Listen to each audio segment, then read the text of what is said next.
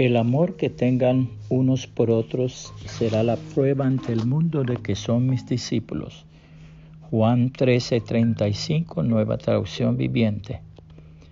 El apóstol Juan era ya un ancianito con sus cabellos emblanquecidos y las iglesias se disputaban el privilegio de verle y de tenerle en sus servicios de adoración al Señor Jesucristo. Era la única persona sobreviviente de los que habían visto a Jesucristo con sus propios ojos, habían escuchado el Evangelio de sus propios labios y habían vivido con él durante las 24 horas del día por más de tres años.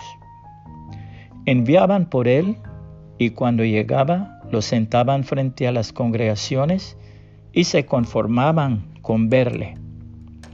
Al despedirse siempre les decía, hijitos míos, amaos los unos a los otros. Y cuando le preguntaban, ¿por qué tú siempre nos dices lo mismo? El apóstol respondía, porque si habéis cumplido con esto, ya habéis cumplido con todo lo demás. Este es el consejo de la palabra de Dios. Queridos amigos, sigamos amándonos unos a otros, porque el amor viene de Dios. Todo el que ama es un hijo de Dios y conoce a Dios. Pero el que no ama no conoce a Dios, porque Dios es amor.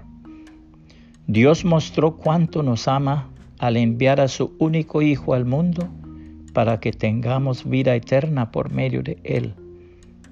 En esto consiste el amor verdadero, no en que nosotros hayamos amado a Dios, sino en que Él nos amó a nosotros y envió a su Hijo como sacrificio para quitar nuestros pecados. Queridos amigos, ya que Dios nos amó tanto, sin duda nosotros también debemos amarnos unos a otros.